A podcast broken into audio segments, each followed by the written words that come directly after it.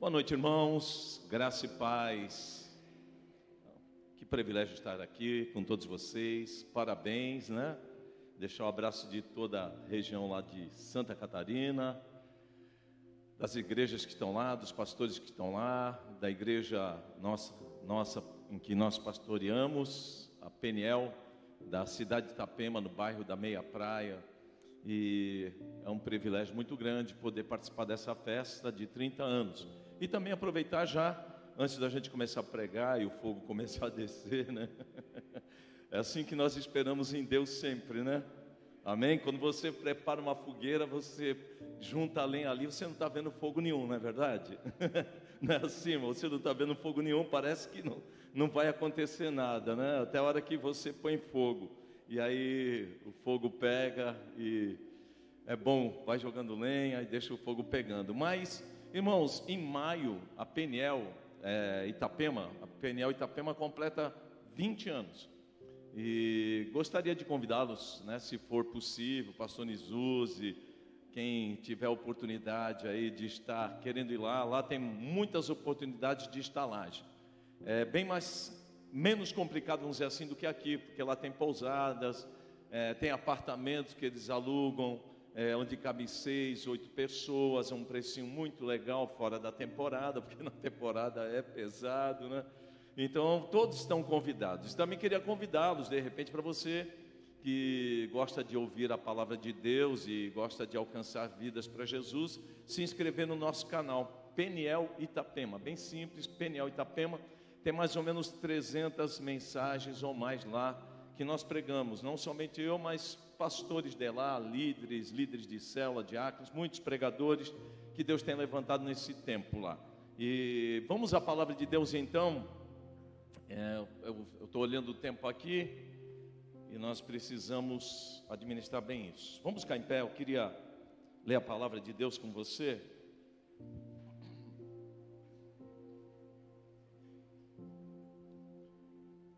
Você pode abrir em 1 Coríntios capítulo 1. Se conseguir dar um pouquinho mais de retorno para mim, minha voz está meio arranhada. Ontem nós é, celebramos muito aqui na presença de Deus as coisas que Ele fez e a voz vai indo, né? E eu estou procurando tomar muita água. 1 Coríntios capítulo 1, verso 18 diz assim: Pois a mensagem da cruz é loucura para os que estão sendo destruídos Porém, para nós que estamos sendo salvos, é o poder de Deus. Uma feliz Páscoa para todos, estamos no dia da Páscoa. Mas, irmãos, a ressurreição de Cristo só aconteceu porque houve uma cruz. E é sobre isso que eu quero falar nessa noite. Eu quero que você feche os teus olhos, que Deus possa encher a minha boca, tocar o seu coração e te abençoar grandemente. Que nós possamos sair daqui renovados, fortalecidos, cheios do Espírito Santo, que Ele realmente possa ser bom e bondoso com todos nós que estamos aqui. E quem sabe, pessoas que entraram enfermas serão curadas, libertas, saradas e abençoadas pelo Senhor. Pai, em nome de Jesus, mais uma vez eu oro, colocando a minha vida diante do Senhor. O Senhor sabe que passa dentro de mim, nos meus pensamentos, no meu coração, os desafios interiores de subir num lugar desse, sentir todo esse compromisso e toda essa re responsabilidade de poder pregar a palavra do Senhor.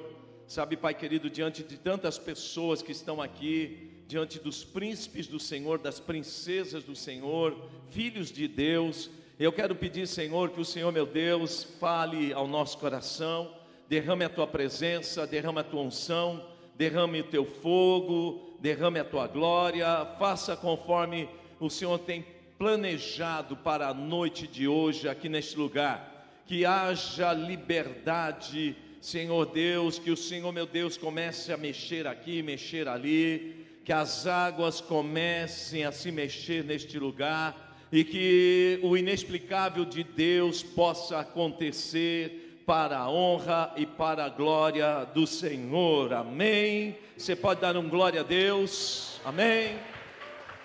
Amém. Oh glória, amém. Meus irmãos, pode sentar.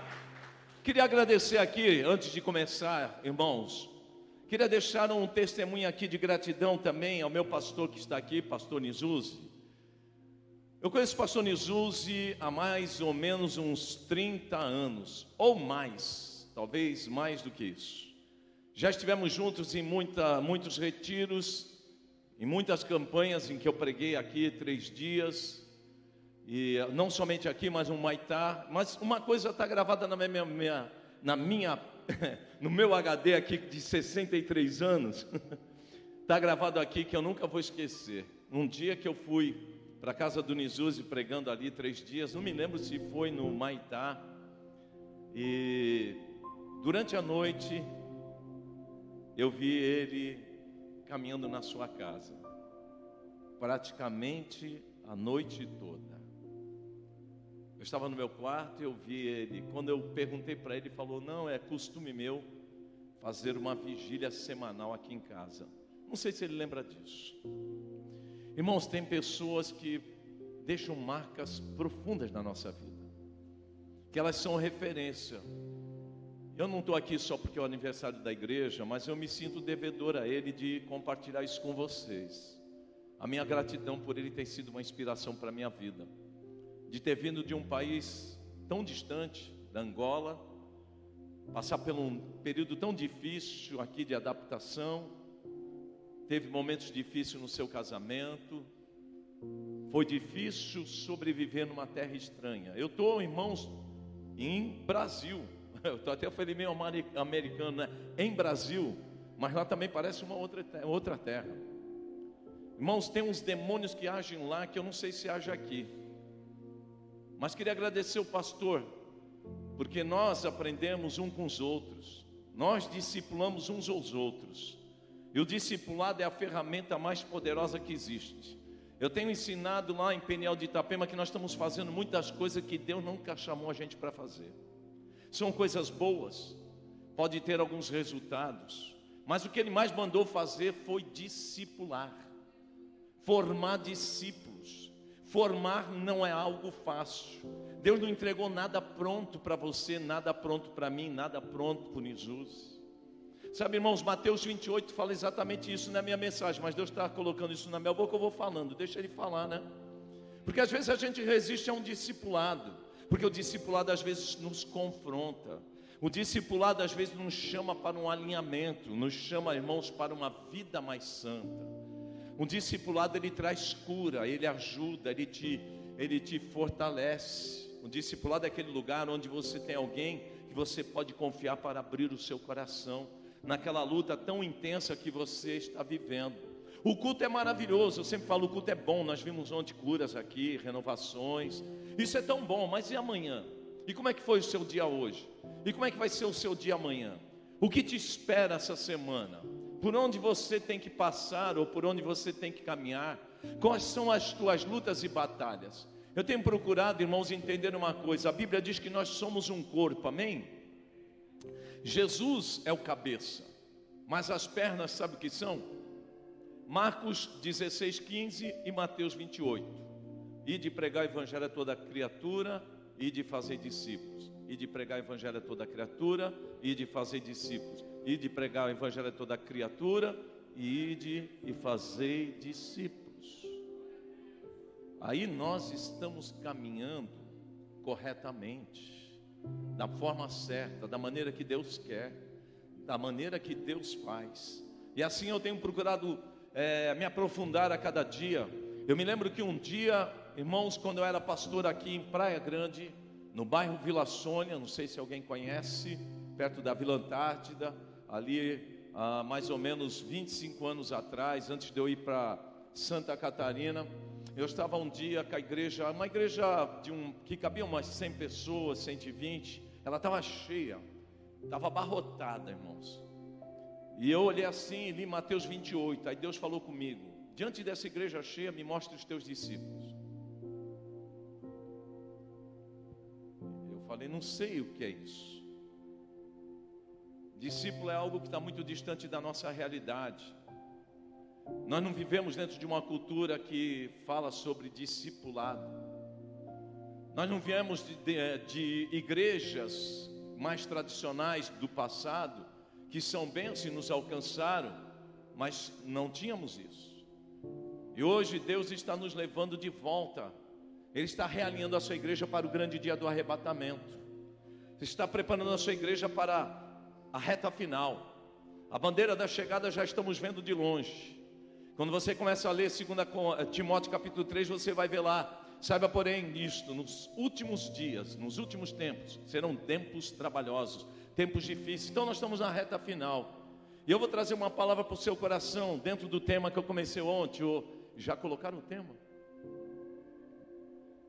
O tema vai continuar, irmãos. Ele vai continuar sendo Deus inexplicável. Só que hoje eu quero falar, porque eu creio que Deus quer falar o nosso coração dentro disso. Irmãos, não existe ressurreição sem a cruz. Amém? Você entende isso que eu estou falando, irmão? Amém?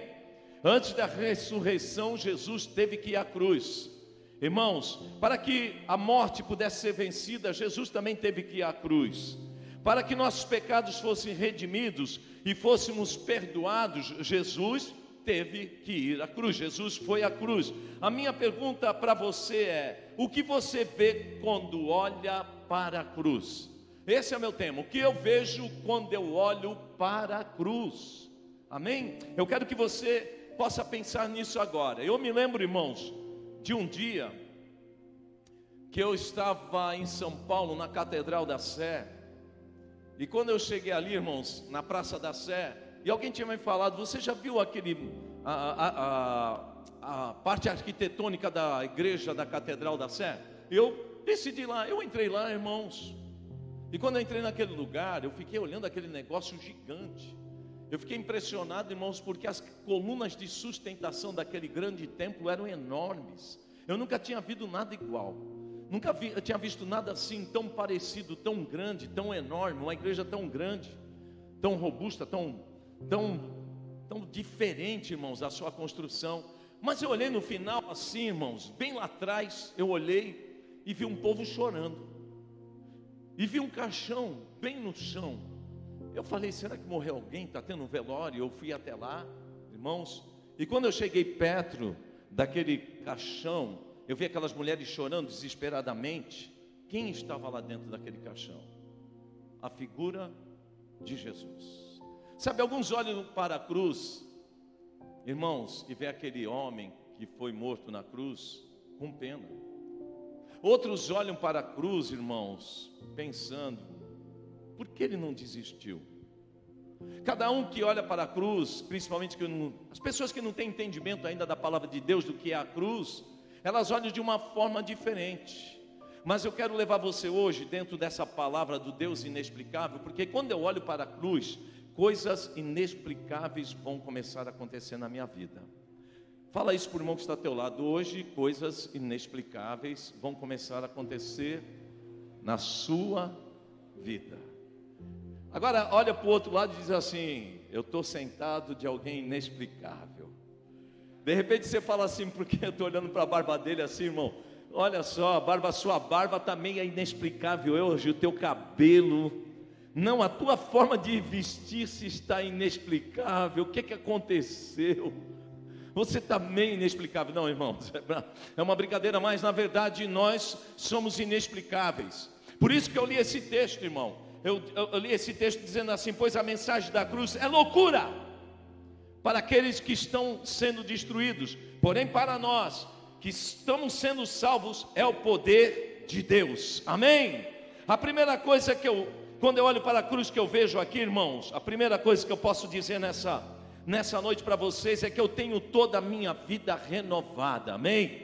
Sabe, irmão, Nessa noite, irmãos, depois nós vamos começar a orar por alguns milagres, vamos pedir para Deus fazer milagres, mas a primeira coisa que Deus está colocando no meu coração aqui hoje Irmãos, eu passei, ó, foi uma batalha, irmãos. Eu vou contar uma coisa para vocês, vocês vão até rir. Eu fui até atacado por barata quando eu saí, saí daqui ontem. Não tem barata na casa da minha mãe, mas de noite uma barata me atacou. Veja que coisa, que batalha, que luta, irmão.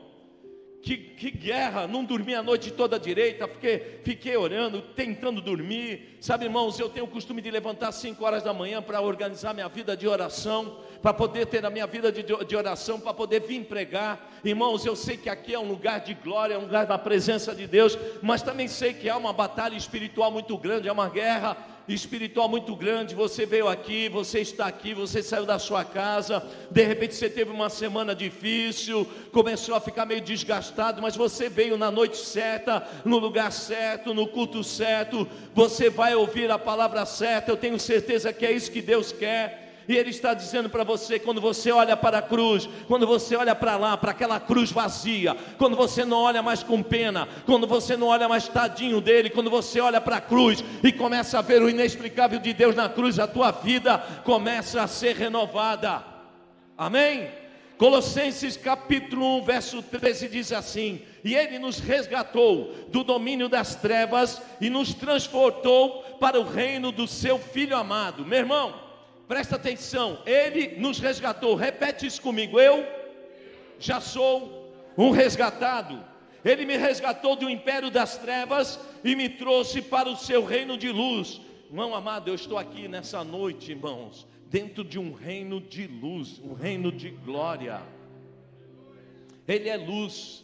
A luz de Deus está brilhando aqui neste lugar, em nome de Jesus Cristo. Lucas 2 e 3 diz assim: 2,13: E a vós outros que estavas, estavais mortos pelas vossas transgressões e pela incircuncisão da vossa carne, vos deu vida juntamente com Ele. Olha, meu irmão, você recebeu vida, você e eu estávamos mortos, agora nós estamos vivos aqui na presença de Deus, nós recebemos o zoe de Deus, nós recebemos a vida de Deus, essa vida que eu vivo agora, disse o apóstolo Paulo, eu vivo agora pela fé, não vivo mais eu, mas Cristo vive em mim, Cristo vive em mim, você pode dizer isso?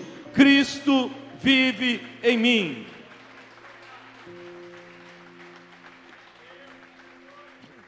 Segundo lugar, quando eu olho para a cruz, eu encontro forças para continuar a minha caminhada. Amém? Será que você está no meio de uma caminhada de um deserto? É essa caminhada que você está vivendo nesses dias? Qual é a caminhada que você está caminhando? Ou será que você está na caminhada do bom samaritano? E tem alguém ferido do teu lado e você não está vendo, não está olhando. Se você não está percebendo alguém ferido do teu lado, talvez você não está vendo a cruz da maneira certa. Mas se você está no meio de um deserto, olha para a cruz agora. Olha para a cruz porque os milagres vão acontecer. Lugar é lugar, deserto é lugar de capacitação, você sabe disso. Mas deserto também é lugar de treinamento. Irmãos, eu vivi um deserto tão grande em Itapema. Foi um deserto tão incrível, a minha caminhada de deserto. E um dia eu pensei assim, acho que eu vou voltar para a minha cidade. Tenho casa lá. Minha mãe tem duas casas lá também. Tenho meus amigos para pregar. Tenho mais de 100 igrejas para pregar na Baixada Santista. Hoje seria mais. Hoje talvez eu tenha 300 igrejas para pregar aqui. Tô, posso pregar todos os dias, quase de todo o ano, irmãos. Mas eu entendi uma coisa: tem deserto que você tem que passar. Se você não passar agora, você vai voltar, irmãos, atrás. Depois Deus vai trazer de volta para o deserto, porque Ele tem um plano na sua vida. E esse deserto vai te levar a crescer. Para você ter ideia, irmãos, eu passei tanta dificuldade financeira lá, irmão, que muitas vezes eu tinha que entrar. Não sei se eu contei ontem. 63 é complicado, né? Mas, irmãos, eu tinha que às vezes pular muros de terrenos vazios para achar comida para levar para casa. Eu gosto de contar uma história, irmãos, que todo mundo gosta de ouvir. Teve um certo dia que eu estava em casa, eu não tinha nada o que comer, irmãos. Eu olhei a geladeira estava meia vazia, porque essa era a minha caminhada. Eu chegava para Deus, eu não entendia. Eu falava, Deus, por que eu estou passando tudo isso? O que está acontecendo? Depois de 10 anos pastoreando em Praia Grande, em São Vicente, em Santos, pastorei nessa região toda e vim parar aqui, porque o Senhor me chamou para cá. Nada flui, a igreja não acontece, não surge uma igreja. Eu ainda não fazia parte do ministério Peniel, irmãos. Eu estava orando, buscando uma direção, o que Deus queria que eu fizesse. Eu abriria o meu ministério, porque eu tinha saído de um ministério anterior, porque eles tinham perdido a visão estavam meio sem direção, principalmente na área, na área de salvação de almas. E eu comecei a viver ali sozinho, só tinha eu e minha família ali, irmão, não tinha mais ninguém, ninguém me conhecia. Eu, eu ia às vezes no, no encontro de pastores, do conselho de pastores, mas ninguém falava nem comigo. O povo de lá, irmãos, é diferente. Parece, quando eu estava orando, Deus falava assim: parece que você está é, num lugar em, em blocos fechados. Eu tentava entrar e não conseguia, nem no conselho de pastores. Irmãos, lá naquele lugar tem um espírito de depressão terrível. Eu fiquei em depressão, irmãos. Eu fiquei, eu tive síndrome de burnout lá. Mas só que dá para contar isso tudo aqui. Como eu venci toda essa síndrome de pânico, de burnout, de depressão. Irmãos, eu passei por tudo isso nesse deserto. Irmão amado, um dia chegou, eu estava no meu apartamento sem o que comer, e olhei, eu vi uma, um povo correndo para correndo a praia. Eu vi aquele povo, irmãos, que para nós lá, no começo, quando eu cheguei lá, multidão era 40, 50 pessoas. Meu Deus, vi uma multidão, que não tinha ninguém, irmão. Meus amigos que às vezes iam lá, os pastores diziam, pastor, tu veio fazer o que aqui? Isso aqui é um deserto, parece um cemitério. No começo, quando eu chegava essa época agora, irmãos, passando a, a Páscoa, irmãos, às vezes você olhava assim naquela cidade toda escura, tu via uma janela acesa lá embaixo, outra lá embaixo. E aquele dia eu corri para a praia com meus filhos. Quando eu cheguei lá, eu vi a primeira pesca de taim. Alguém já viu pesca de taim aqui puxado na rede? Coisa tremenda, eu nunca tinha visto. Aí eu vi, irmãos, como daqui até o, acho que até o outro lado da rua, aquela rede vindo, irmãos, e trouxe uma multidão, irmão, de peixe assim, era tainha, vivinha, irmão. Jogaram na praia aquele monte de peixe assim. E eu fiquei olhando aqueles peixes, eu falei, agora eu vou pôr a minha fé em prática.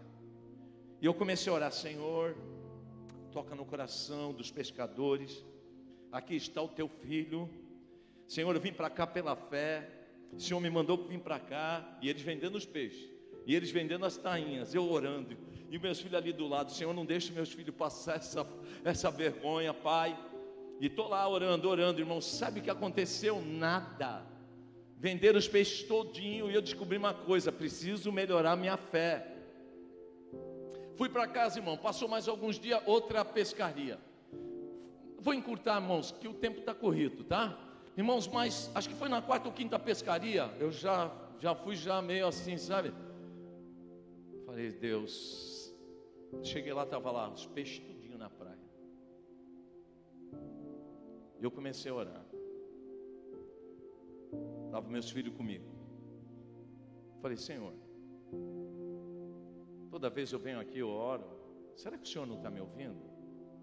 Será que é isso que você, irmão, está vivendo?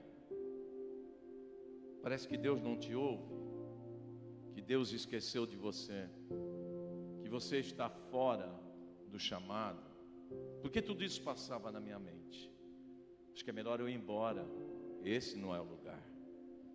Irmão, quando acabei de orar, sabe o que aconteceu? Venderam todos os peixes. Hoje eu dou risada, mas naquele dia eu comecei a chorar diante de Deus. Porque tinha dias que eu andava pelas ruas orando para aparecer dinheiro.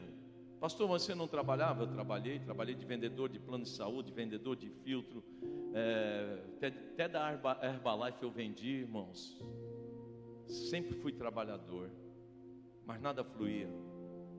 Quando você está no caminho do deserto, não adianta querer sair do deserto usando a tua própria força, as tuas habilidades. Sabe o que aconteceu? Eu comecei a orar, irmão. Quando eu comecei a orar, Deus falou assim para mim: olhe para o chão. Quando eu olhei para o chão, irmãos, eu vi na areia da praia muitos peixinhos, tudo pequenininho, que ninguém queria, que eles desprezavam. Sabe o que a Bíblia diz? Não despreze o dia das coisas pequenas. Eu corri em casa Peguei quatro sacolinhas de mercado e levei para casa, irmãos, ali uns 10 quilos de peixe. Sabe, era assim que nós vivemos lá pela fé, descobrindo abobrinhas em terrenos. Minha esposa trabalhou numa pizzaria, irmão, e ali a gente ganhava as pizzas que sobravam, era a nossa mistura. E foi assim, irmão, sabe, nessa caminhada eu encontro forças quando eu olho para a cruz. Quando eu olhava para a cruz nessa caminhada, irmãos, eu via que Jesus tinha ainda um plano na minha vida. Sabe, meu irmão, Jesus está dizendo para você aqui nesta noite: ainda tem um plano na sua vida. A, a, caminhada está só, só no começo, talvez, da sua vida, irmão. E tem horas, irmão, tinha momentos que eu falava, Deus, quando é que isso tudo vai terminar? Quando é que eu vou chegar no fim dessa caminhada? Ele, calma, mais uma liçãozinha eu tenho para te ensinar. E ali eu comecei a aprender sobre fé. Irmãos, uma outra lição de fé, irmãos, que eu aprendi ali foi um dia que eu ia em direção à loja de 1,99. Eu contei aqui isso ontem, irmãos. Eu estou contando isso porque nós estamos falando de um Deus inexplicável. Sabe, coisas que você precisa viver, meu irmão, você não vai ver da forma explicável. O que Deus tem para você e para essa igreja esse ano se chama inexplicável. Deus é o Deus do inexplicável. Eu estou indo, irmãos, naquele lugar, irmão. Quando eu cheguei lá, vindo dessa terra quente aqui, primeiro inverno foi terrível, porque eu não tinha roupa, não tinha roupa e não tinha dinheiro, e não tinha emprego. Eu arrumei logo um emprego, tinha um emprego de vendedor de filtro, em três meses eu vendi um filtro, ganhei 60 reais. Eu rodei a cidade de Itapema e Balneário todinha. Mas não tem jeito, tem lições que você vai ter que aprender, lições que vão te quebrar, lições que vão te levar, irmãos, muitas vezes a uma prostração maior diante de Deus. Era isso que Deus queria de mim, irmãos. Era isso que Ele queria fazer na minha vida, me ensinar outras lições. E um dia eu estava caminhando na, em direção, irmãos, à escola dos meus filhos. E eles gostavam de entrar na loja, aquela época acho que era 99 centavos. Quando eu vi aquela loja longe, irmão, chegando, era numa esquina, no caminho. Quando eu olhei aquela loja, falei: Meu Deus, eles vão pedir uma bala, não tem dinheiro. Eles vão querer um brinquedo, não tem dinheiro. E aí eles vão ficar tristes, eu vou ficar constrangido, eu vou ficar envergonhado, eu vou ficar abatido. Então o que eu fiz? Vou atravessar a rua, vou atravessar para o outro lado antes de chegar para eles nem verem a loja. Quando eu fui atravessar, eu vi a voz de Deus falando assim para mim: Meu filho, isso é para você que está aqui. Até a loja de 99 virou um gigante para você? Será que eu não sou o Deus na tua vida que dou o poder para tu derrubar esse gigante?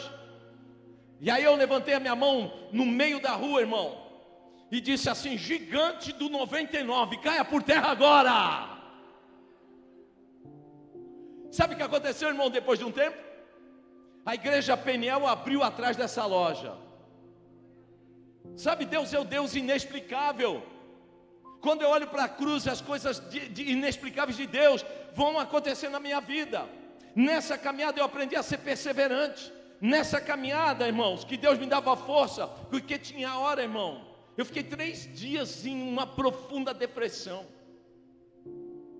Quando eu entrei, irmãos, num caminho melhor, que eu achei que eu estava no caminho agora certo, comecei a trabalhar de corretor lá, comecei a ganhar dinheiro, tinha dinheiro todo dia, alugava imóveis, vendia imóveis, tinha dinheiro quase todo dia. Daqui a pouco, sabe o que Deus fez? Falou para o dono da imobiliária, que era da igreja quadrangular: pode jogar ele fora, porque ele está aqui que nem Jonas. Cheguei lá, irmão, o que é que aconteceu? Um dos melhores vendedores dele você está despedido, pastor. Nós estamos fazendo isso com o coração doendo. Você foi o melhor corretor que nós já tivemos até agora aqui. Mas Deus falou que tu é um Jonas nesse lugar. E a coisa está ficando feia. A, a tempestade está chegando. As ondas estão batendo feia. Aqui nesse lugar. Você é um Jonas. Precisamos jogar você fora. Irmão, esse dia eu fui despedido. Eu pensei, essa vai ser a temporada que eu vou viver melhor. Minha esposa trabalhando no shopping, vendendo roupa, e eu trabalhando aqui, ganhando dinheirinho. Fui despedido, irmão. Você não entende, é o inexplicável. Quem sabe você está aqui sentado e eu estou dando liberdade para Deus falar, e você pode ter sido despedido essa semana. Sabe, meu irmão, o que eu posso dizer para você? O Deus que permitiu isso é o Deus que vai abrir uma porta maior para você. Sabe o que ele está querendo dizer para você? Que esse salário já era. O que eu tenho para você é dobrado e multiplicado, porque eu sou o Deus inexplicável. Você está entendendo, meu irmão? Então você tem que entender, nós temos que entender que essa é uma caminhada, que eu preciso olhar para a cruz, e toda vez que eu olho para a cruz, as minhas forças são renovadas. Quando eu fui despedido, irmão, aquele dia foi terrível. Eu não falei para minha esposa, eu fiquei, irmãos, profundamente, é como se tivessem puxado meu chão. Eu fiquei perdido naquela cidade. Como vou sustentar minha família agora? Agora que eu estava tendo um sustentozinho, irmão, eu fiquei três dias em depressão. O inferno entrou no meu quarto. O diabo dizia para mim: está na hora de voltar para Santos. Eu falava na minha mente, a minha mente estava explodindo, irmãos. Aí eu aprendi que Eclesiastes 7 diz assim: a opressão faz endoidecer até o sábio. Melhor é o fim das coisas do que o início delas. E daí nasceu uma palavra profética que eu já devo ter pregado aqui: o melhor está por vir. Fala para o irmão que está ao seu lado, querido, nessa noite inexplicável, o melhor está por vir. Pastor, mas está tudo dando errado. Também estava tudo dando errado na minha vida.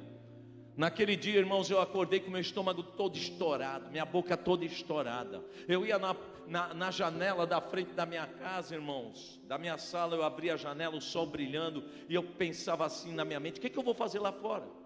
Nessa cidade aqui não tem mais nada para me fazer, não sirvo para nada, não vejo possibilidade nenhuma de, de estar é, abrindo uma igreja, nada flui, irmão. Isso aí, o que, que aconteceu? Logo depois, pastor Tony me ligou me convidando para ir pregar num retiro.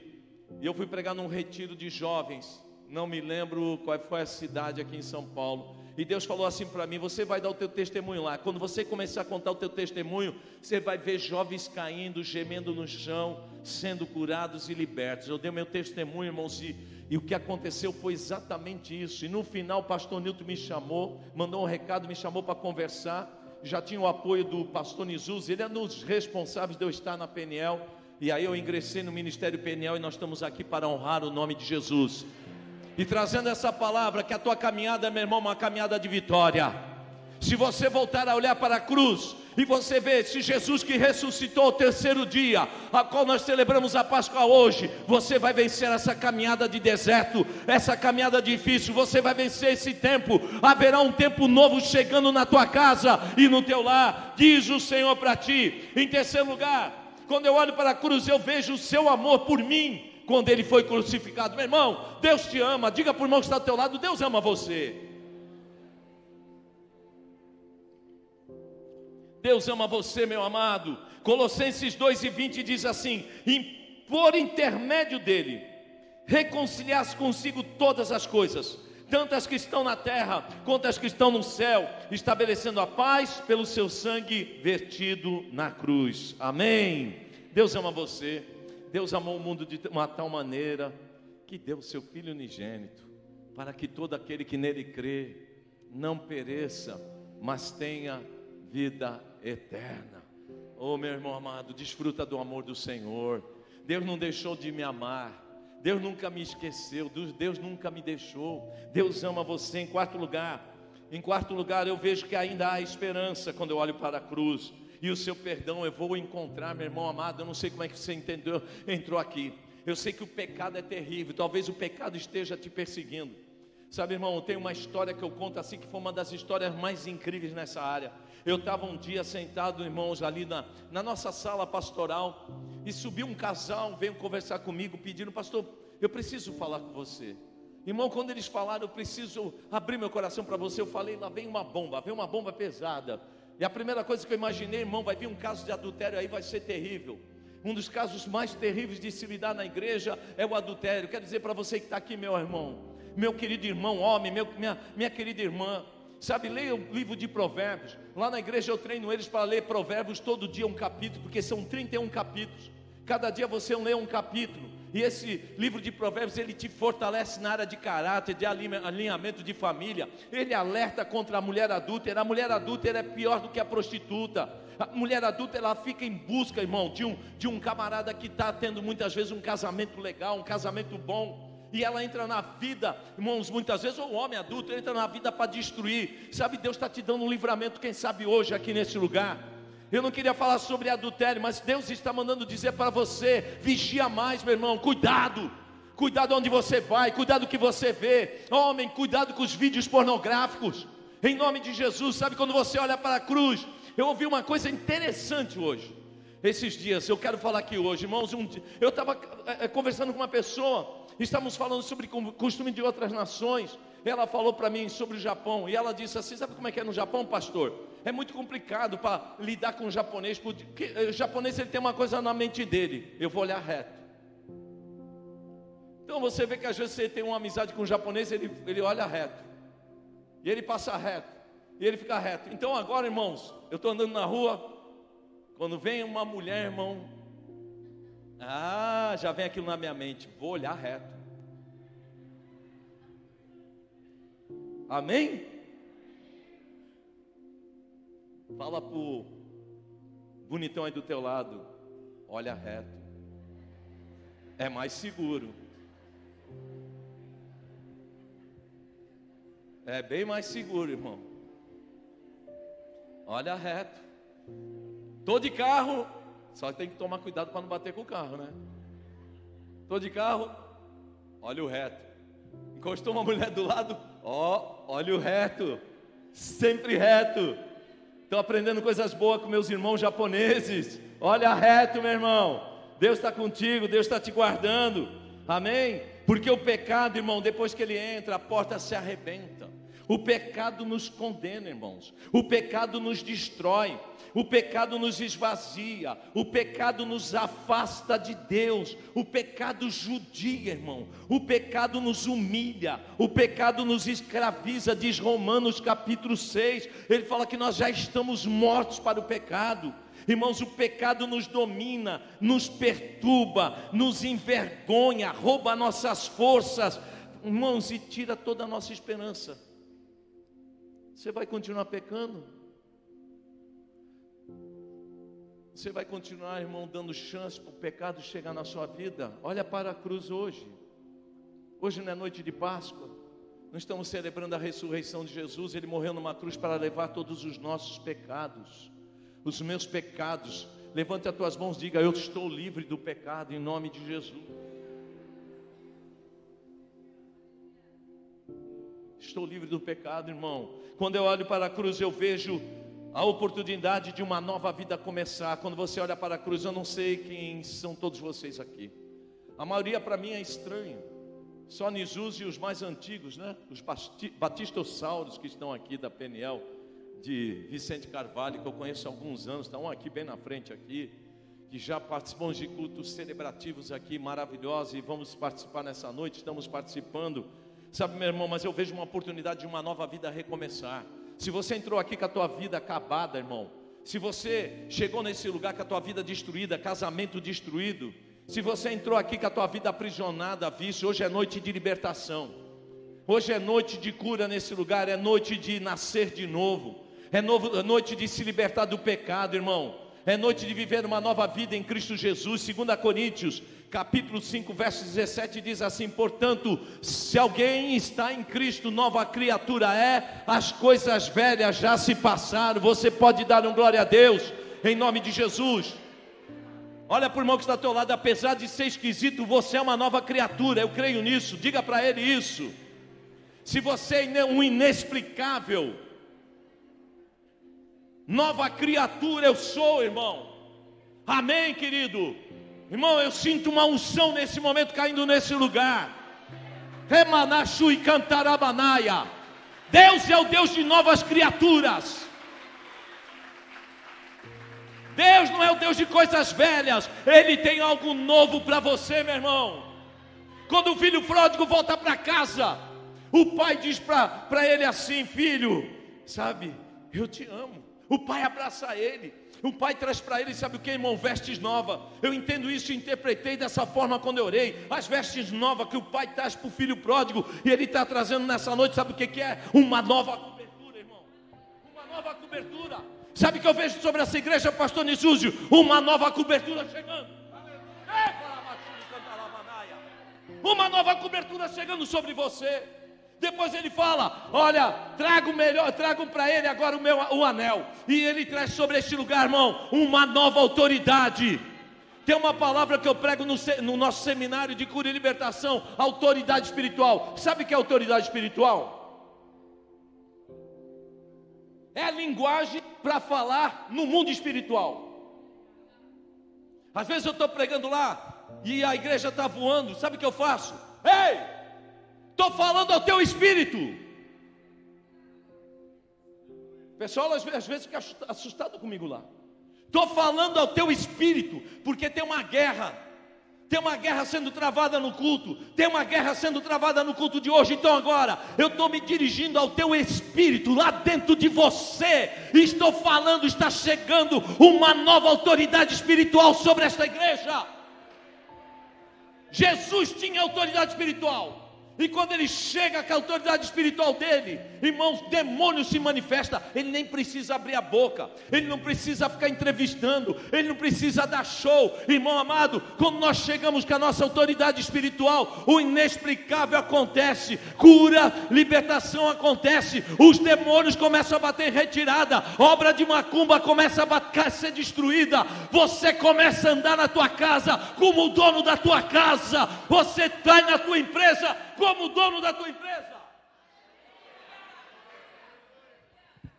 Você precisa assistir esse vídeo.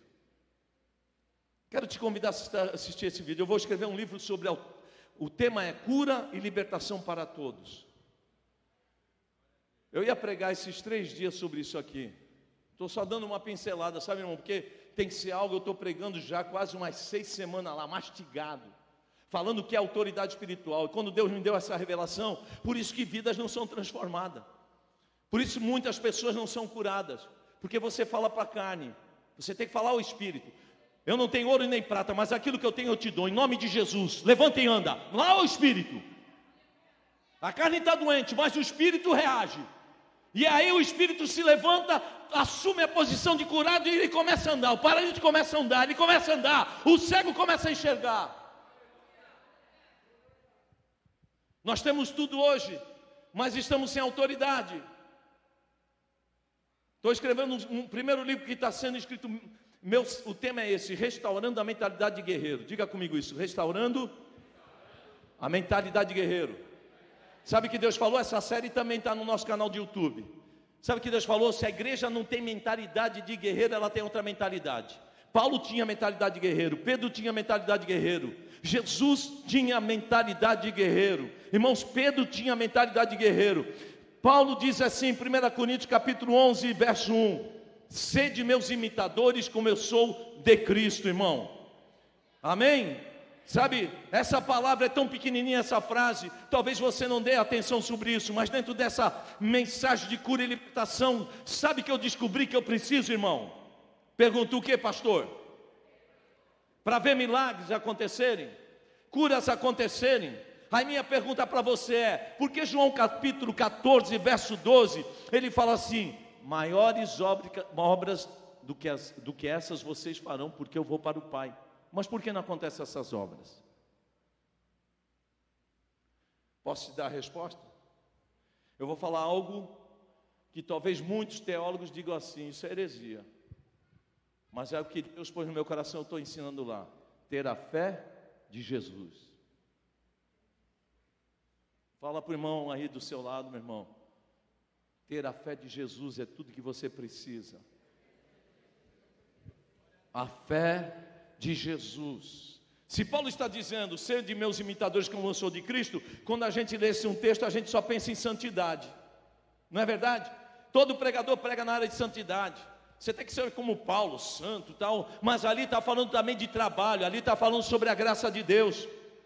Sabe que Paulo diz em 1 Coríntios 10 e 15? Ele fala assim: a graça do Senhor, se eu sou o que sou, é por causa da graça de Deus. A graça de Deus para comigo não foi inútil. Tenho trabalhado mais do que todos vocês, mas não eu, mas a graça que está em, em mim. A graça que está em mim é Jesus, e a graça que está em mim é Jesus, então eu tenho que ter a fé de Jesus. Aí quando você tem a fé de Jesus, você vai naquele texto que diz assim: olha só, lá diz assim, olha, é, quando fala assim, ó, se você disser para este monte, passa daqui para colar, ele vai passar. Dizer, segundo a fé que está em você, que é a fé de Jesus. Você está entendendo, irmão? Só que eu dei uma pincelada nisso, porque eu entendo que Jesus está trazendo uma autoridade nova sobre as nossas vidas. Eu estou vivendo essa nova autoridade. Eu quero fazer um seminário só sobre cura, cura e libertação para todos. Por que para todos? Porque eu chego na Bíblia, lendo a Bíblia, irmãos, eu não vejo só crente sendo curado, não. Eu vejo pessoas como uma mulher do fluxo de sangue, que ela vai se arrastando de um lado para o outro. Ela nunca frequentou a igreja, ela não conhecia Jesus, mas ela ouviu falar de Jesus e ela tinha uma certeza no seu coração: se eu tocar nele, eu serei curada. Se eu tocar nele, eu serei curada. Irmão, quando o filho pródigo volta para casa, ele recebe um anel, ele recebe novas vestes, mas também diz, a palavra diz que o pai fala para trazer, irmão, uma sandália e colocar uma sandália de filho nos seus pés. Vem cá, pastor Jordano. Eu quero que você faça um ato profético junto comigo agora. Amém? Colocar sandálias nos seus pés, mas a sandália de filho. Diga para o irmão que está ao seu lado. Deus não quer você com qualquer sandália. Amém? Isso, pode pôr um fundo musical. Pessoal do louvor pode vir, por favor.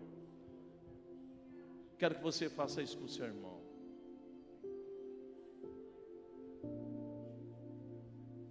Receba a sandália de filhos.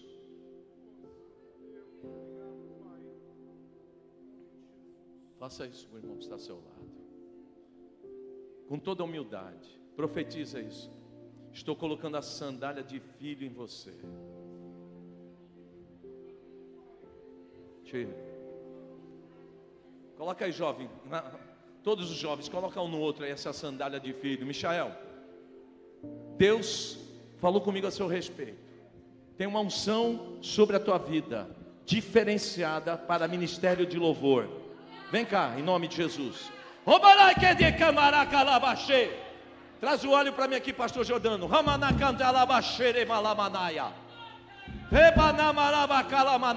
Coração humilde pequeno como Davi. Oh, mas Deus que está aí dentro é grande. Halabará, quem, quem olha, diz não vai dar nada. Mas Deus diz assim: eu, eu vou usar essa voz para curar, para libertar. Ei, bature, balabalabalaya.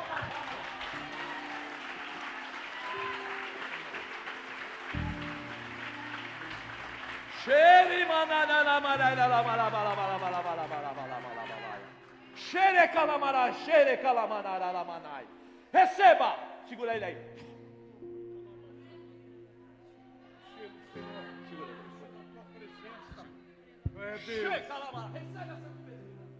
Aleluia. Recebe agora. Recebe. Recebe. Recebe as vestes novas que o anjo do céu está trazendo agora para ti. Rabacatelabachou de cantaralabanai.